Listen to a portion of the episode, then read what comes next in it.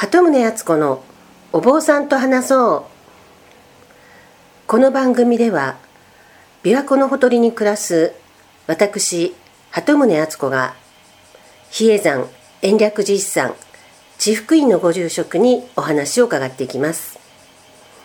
今日は22回目となります。よろしくお願いします。はい、よろしくお願いします。えっと前回は比叡山のお堂にまつわる言われですとかあの大黒堂の伝承とかはい、そういったことを伺ったんですけれども、え以前私あの昔だいぶ昔なんですけれども比叡山のあの伝説の翻訳をしたことがあるんです。え、え。でその時にいろんな伝説読んだんですけれども、はい。まあ、中には高等無形なものもあるんですが、はい。おどろおどろしい妖怪の話だとか、はい。本当に面白い話がたくさんたくさんありまして、えで山が広いですからいろんな場所にそれぞれなんか不思議なお話が残ってたりして、え、え。もうそれだけで一冊の本ができそうなぐらいだったんですけれどえ、も、はい、はい、その中でも多分ご住職とかいろんな話を聞いていらっしゃると思うんですが、はい。特に印象に残っている面白い話とかひ一つぐらい何か紹介していただけませんか？と昔小僧でいた無道寺のええ。まあ一番下の方にあるお堂に大乗院というお堂があるんですけど、あ無道寺っていうのはそのあの明堂がある開放業のはい、本本拠地という明堂があるところですよね。はい。その明堂の周りにもいくつもお堂があるわけですね。周りというか段になってまして、ええ。何段もあのお堂が続いてあるんですけど、うん三段四段下ぐらいのところにええ。大乗院というお堂があるんですけど、大乗院。そこは親鸞さんがあの修行してたと言われているあところで最初比叡山に入って、えー得度して、えー修行してたのが大乗院だったと。若い時に修行中比叡山で修行しているのに、ええ。やっぱ京都の六角堂へ夜中に参拝してはい。自分の目標があったそうなんですけれども、あなんか毎日はい、通ったっていう話聞いたことあります、あのそれを同僚というか同世代の人がえあの人は京都の女のところに行ってんじゃないかと。えはあ。という噂を立てたんですよね。ええ。でその行をしてる時はいないわけですから夜中に出ていくわけですよね、ええちょっとみんなでそばでも食べようかと、あわざと、まあ、嫌がらせのように、まあ、親鸞さんがいないのがみんなにバレるって言ったら変ですけどもそうやってまた、まあ、いじめではないですけど、えあのそういうことをやってみようという感じでそばを食べれないかということでええ。振る舞ったんですよねみんなで。ええ。親鸞さんはもちろんいなかったんですけどもえ親鸞さんがみんなで探してたらええ。今あるそば食い木像というのがあるんですけども親鸞さんの姿をした木像があるんですけども、はい。その木像が現れて親鸞さんの代わりにええ。そばを食べたという まあ伝説の親鸞さんの像があるんです木像が。あそれは実際にその像があるわけですね、はい。小さな可愛らしい像なんですけどもえその木像がそのまま現れたんならばええ。まあ滑稽じゃないですけどももう思い切りバレてるわけですよね。え そんなちっちゃな木像では身代わりじゃなくてバレバレですよね。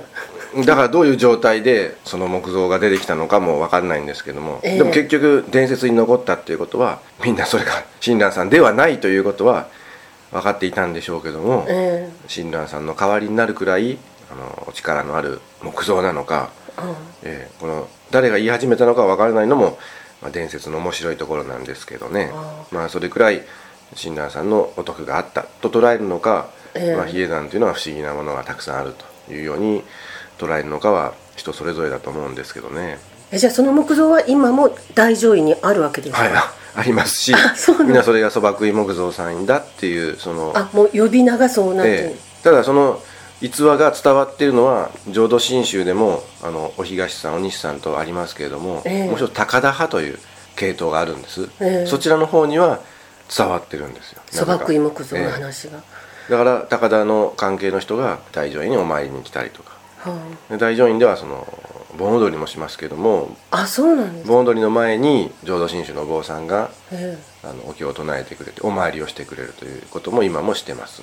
あそうなんええ。でも普段は大乗院っていうのは参拝客が見られるお堂なんですか？一応お祝いをし収めている人は入れるそうなんですけれども。あそういう何かええ関係のある、まず普通に拝観できませんではないですけどもあー。のちょっと入りづらいかなとは思普いますね。通の方場所も知らないですよね、石碑が立っててあここにそば食い木像があるんだなというのは分かるんですけどもそこから先入っていく雰囲気というか、うん、ここはどうなってんのかなって外から見るぐらいで、ええ。ええええ。中へ入っていけるお寺に慣れた人ははい。ちょっとお線香をあげさせてくださいとかいう感じで入ることは可能かと思いますけれども普段は結構閉まっていることが多いですかね。ああそんなふうにいろんなそれぞれのお堂に何かしら話が残ってるわけなんですね。そうですね。私個人的に覚えているのはあの那須美ばあさんのはい。話なんですけれども、ええ。あの大講堂東堂にある大講堂の前の鐘が信長の焼き討ちの時に仕切りになってはい。その鐘を鳴らしていたのがなんか紫色の顔をした、うん。那須美ばあさんだったと。はいでそれ以降も比叡山で何か大変なことが起きると誰よりも早くそのばあさんが鐘を鳴らしていたっていうただそれだけの話だったんですが、なんで比叡山にそもそもばあさんがいるのかっていう。そうですね。ツッコミどころはいっぱいありますし その焼き討ちの後も「何かあると」って書いてあるんですけど何があったんでしょうね。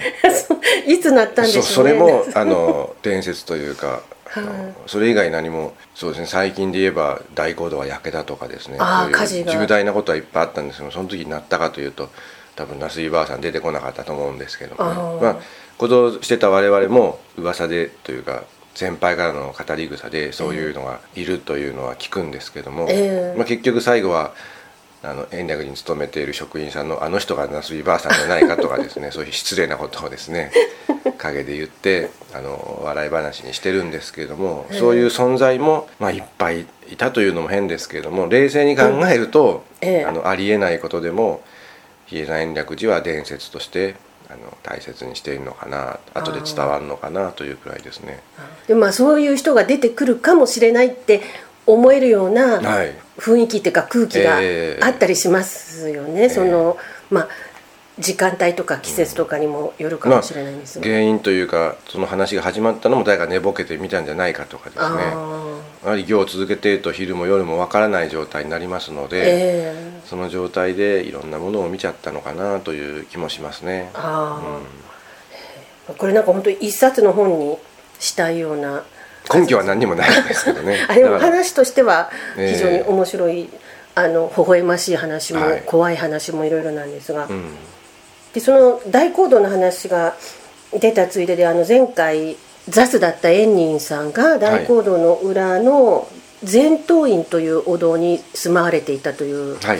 話で,、で現在禅洞院は何に使うかって言ったらあの4年に1回の法華大の時にはい使うというようなお話だったんですが、はいその4年に1回の法華大会というものについて教えていただきたいんですが。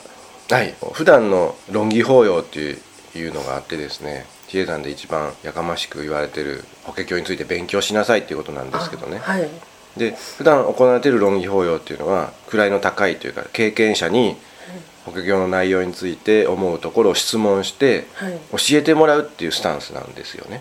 あその若いお坊さんたちがいろいろ聞いても経験した先輩が全部えー答えてくれてここにこう書いてあるからそうなんだと思うという感じでねあの答えてくれる会が論議なんですけれどもそれはえ定期的に行われ定期るわけですか？的にします。法華大英はそうではなくて今度試験になるんですよね。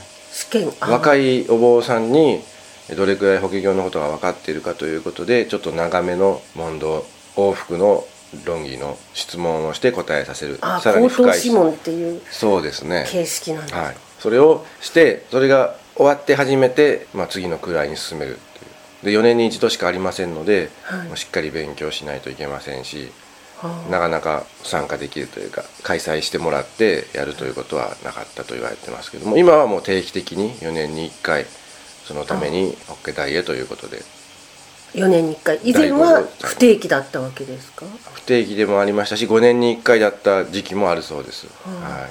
あじゃあその大講堂自体が講義をする場所ということであのその論議法要あ論議をする場所が大講堂。はい。そのためにあるお堂なわけですよねあまあまあ行動って言いますからお坊さんが集まるという意味ですよね。ああ。じゃあ普段の論議もそこで大講堂で行われるし、はい。法華大へももちろん大講堂ではい。行われる、で今4年に1回っていうのはその受験資格のある方っていうのは一応比叡山の修行の段階をある程度踏んだ人ではい。密教の修行の段階もちゃんと終わらしてで縁頓会という戒律もちゃんと受けていて、というように、まあ、細かい規定もありますけれども大体お坊さんになって、えー一人前のあの行員を出てはい。5年以上経った人ですかね。あじゃあ天台宗の僧侶と正式な僧侶となってえそれ以降もえはい。いろいろお勉強を続けて、はい。それで初めて法華大へ4年に1回受験資格がある、それはに日本全国の天台宗のお寺からいらっしゃるわけ。そうですね。定員っていうか人数決まったりしてるんですか？受験者の。1日にそうですね。今の形式ですと50人も受験できないので7日間ぐらい、あの開催されるんですあけれども。そんなにある。ですから、まあ、300人ぐらいまでが定員ですね。はい、その4年に1回で300人ぐらい、はい。それを1回逃すともう4年を待つしかないねということなんですね。それはかなり大々的なんですね。じゃあその1週間ぐらい1人ずつ試験を。はい。それも延暦寺のお坊さんたちは総出で。はい。4年に1回ですからどの行事に関わるか等は全てその時の事務局が結成されて、ええ。そこからの指示で動きますね。でその高等諮問のような試験っていうのはもちろんご住職も受けられた経験があ終わり終わってます。はい。その事前の準備とかその場でのなん形形式儀式みたいなものとかもあるんですか？もちろんです。完全な試験ではなくてやっぱりそういう法要を経験したということになりますのではい内容はあらかじめ全部教えてもらってます。あ質問は分かっているということです質問も答えも全部用意されてます。ああそうなんだ、それは正確に仏様の前でええ。それができるかという意味の儀式儀式なんですよね。あはい。もともとの形式は試験ですけれども、ええ。今はそういうことをちゃんと仏さんの前でできるかということになります。それはかなり準備しないと望めないようなものなんですか？まあ当日入ってではなくて一応山の日程では3泊4日してええ。勉強会をしてから臨むというのが決まりになってますね。じゃあ試験官みたいな方々は大勢いらっしゃるんですか？いや試験官は5人しかいませんしその順番で次々に問題を発していくというのが形式なんですよね。矢継ぎ早にという言葉もありますけれどもちゃんとそれを聞いてやるという正式な方法もありますし。じゃあその5人の前にわ一人のお坊さんがそうです。出てくる、あはい。入ってくるという、はい。でもかなり緊張されますよね。練習その場での練習はできませんからあもう全部違う場所でこういうふうにあるからこうい。うふうにしときなさいあい大行動に入るのは本番の時だけ、はい。ということなんですその23人前から見ることはできますけどもあそれまでは宿舎でその練習を繰り返しておきなさいという感じでね。あでもなんか中が暗いんだっていうふうに伺ってなんか大大講堂が閉まっているというふうに、はい暗いです暗いです。明かりがほとんどないわけですか？昼間でも締め切って。まあ夜にやるものでああありますから夜午後になったらできるんですけれども、うん。もう10人もしたら真っ暗ですよね。外が。ああそれどういう雰囲気なんですかね？厳かな雰囲気。あもちろんそうですね。えそれ落ちる方っていうのはいるいらっしゃるんですか？今はおりませんああ、はい。じゃあ一応準備していけば大丈夫なはずなんですはい。ただ今の現在でその3泊4日時間を取るというのもはい。なかなかお坊さんでも難しいんじゃないかなと思いますしただ4年に一度のことであればということで、あはい、ただ一斉に3泊4日みんなするわけで1日ずつずらしてあええ。第次の夜の人つさ3日目の人4日目の人というように入れ替わりながらされてますからでそれは一般の参拝客はそのあの締め切ったらということですからしかも夜ということでしたら見ることはできないんですよね。まあ関係者しか見れませんね。はい。昼間はどんな感じなんですか？その普通の参拝客は大講堂のあたり行くと。